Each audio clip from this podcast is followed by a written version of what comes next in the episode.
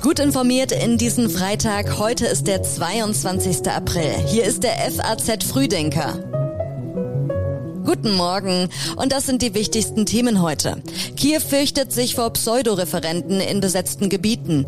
Die NRW-Opposition interessiert sich für die Rolle von Ministerpräsident Wüst in der Mallorca-Affäre. Und bei der Kunstbiennale in Venedig geht es um Surrealismus und den Krieg. Jetzt noch kurz die neuesten Meldungen aus der Nacht, die gerade eben noch reingekommen sind. Der Ex-Präsident von Honduras ist wegen Drogenvorwürfen an die USA ausgeliefert worden. Juan Orlando Hernandez soll Schmugglern geholfen haben, seit 2004 rund 500.000 Kilogramm Kokain über Honduras in Richtung USA zu schleusen. Ein deutscher Verdächtiger ist im Fall Medi offiziell beschuldigt worden. Sie war kurz vor ihrem vierten Geburtstag aus der Ferienwohnung ihrer Familie an der südportugiesischen Algarve-Küste verschwunden. 2020 geriet der wegen eines anderen Sexualdelikts inhaftierte Deutsche Christian B. ins Visier der Fahnder. Das Robert Koch Institut hat einen leicht gestiegenen Inzidenzwert von 733,4 ermittelt. Insgesamt sieht das RKI in seinem Wochenbericht bei der Pandemie eine rückläufige Tendenz. Zahlen zu Krankenhausaufnahmen und Ausbrüchen in Einrichtungen nehmen ab. Die Texte für den FAZ Frühdenker kommen heute Morgen von Redakteurin Rebecca Buchsein.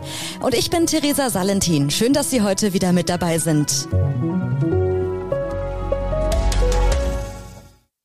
Russland bereitet nach ukrainischen Angaben ein Referendum über die Gründung einer Volksrepublik Cherson vor. Das erklärte ein Berater des ukrainischen Präsidenten Zelensky mit Blick auf das umkämpfte Gebiet im Südosten des Landes.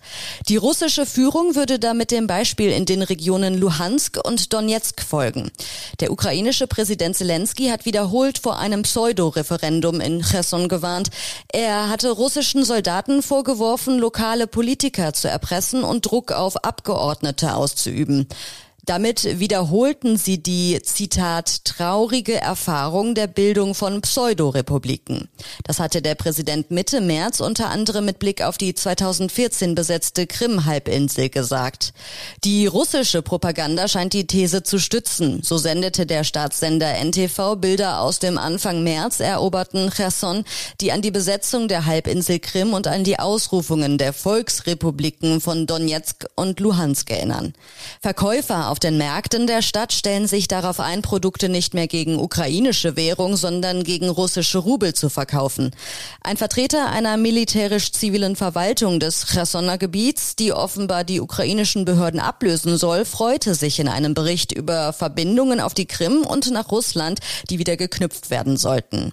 Nach fast zwei Monate dauernden Kämpfen hat Russland den Fall der strategisch wichtigen Hafenstadt Mariupol verkündet. Viele ukrainische Kämpfer und Zivilisten sind noch in einem Stahlwerk der Stadt eingeschlossen. Dieses soll nun nicht mehr erstürmt, sondern hermetisch abgeriegelt werden, sagte Russlands Präsident Wladimir Putin. Der Kreml hatte ein Video veröffentlicht, in dem Putin seinem Verteidigungsminister diese Anweisung gibt. Die Bundesregierung bereitet einen Ringtausch für die Lieferung schwerer Waffen an die Ukraine vor. Mit Hilfe des NATO-Partners Slowenien sollen schwere Waffen in die Ukraine gelangen. Dabei soll Slowenien eine große Zahl seiner alten T-72 Kampfpanzer an die Ukraine abgeben und dafür aus Deutschland den Schützenpanzer Marder und den Radpanzer Fuchs erhalten. Das wurde der FAZ jetzt aus Regierungskreisen bestätigt. Die Bundesregierung bleibt bei ihrer Linie keine schweren Waffen direkt an die Ukraine liefern zu wollen. Bundesverteidigungsministerin Christine Lambrecht sagte am Nachmittag in Berlin, es gehe darum, dass jetzt sofort schnellstmöglich Waffen geliefert werden und es sei eben möglich bei Beständen, die bei osteuropäischen Partnern vorhanden sind aus Sowjetzeiten. Da ist keine Ausbildung mehr erforderlich und auch der Transport kann schnell gewährleistet werden. Das ist der Vorteil, dass nicht erst aufbereitet werden muss, dass nicht erst ausgebildet werden muss, sondern dass zügig jetzt diese Lieferung erfolgen kann.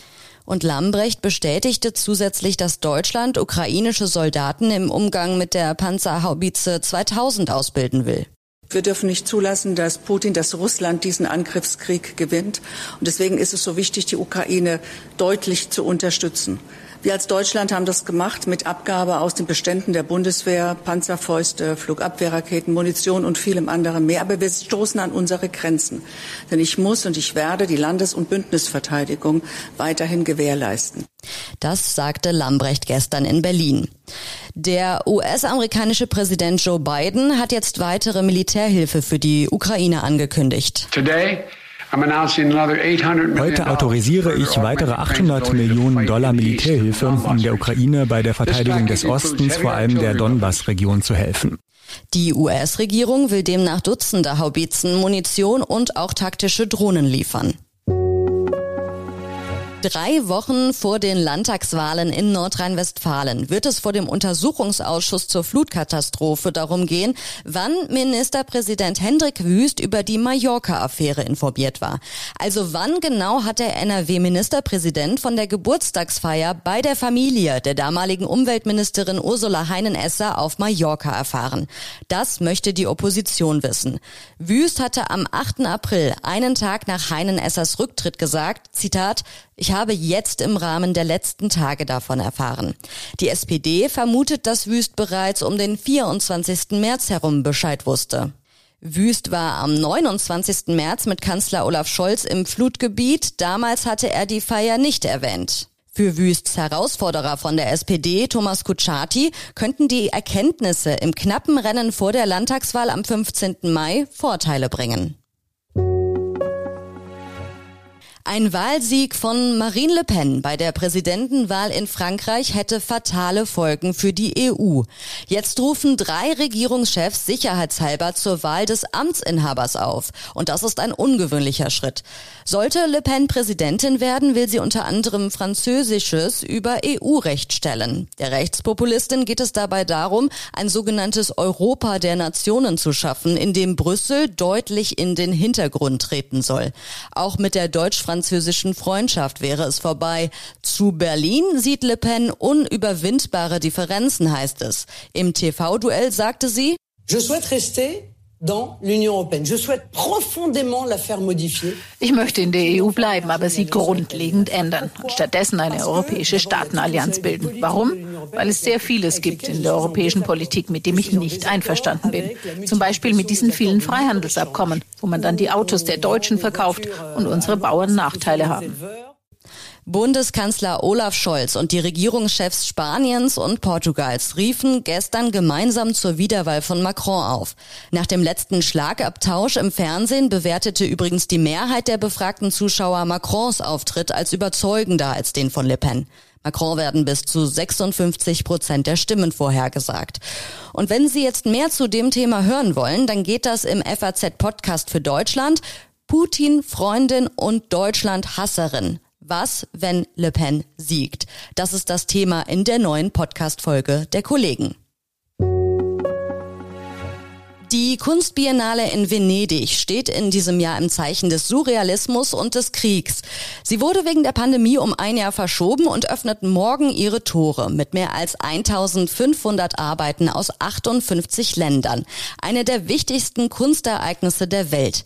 Den ukrainischen Beitrag steuert der Künstler Pavlo Markov bei, dem die Flucht aus dem umkämpften Kharkiv gelungen ist. Der russische Pavillon bleibt hingegen geschlossen. Mit einer Arbeit der Berliner Künstlerin Maria Eichhorn wird heute der deutsche Pavillon eröffnet. Morgen wird dann die Düsseldorfer Bildhauerin Katharina Fritsch geehrt mit einem goldenen Löwen für ihr Lebenswerk. Sie ist international für ihre Tierskulpturen bekannt. Und auch heute haben wir noch einige Online-Tipps für Sie.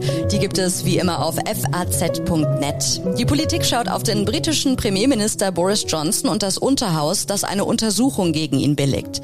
In Finanzen geht es darum, was Hausbesitzer bei der neuen Grundsteuer beachten sollten.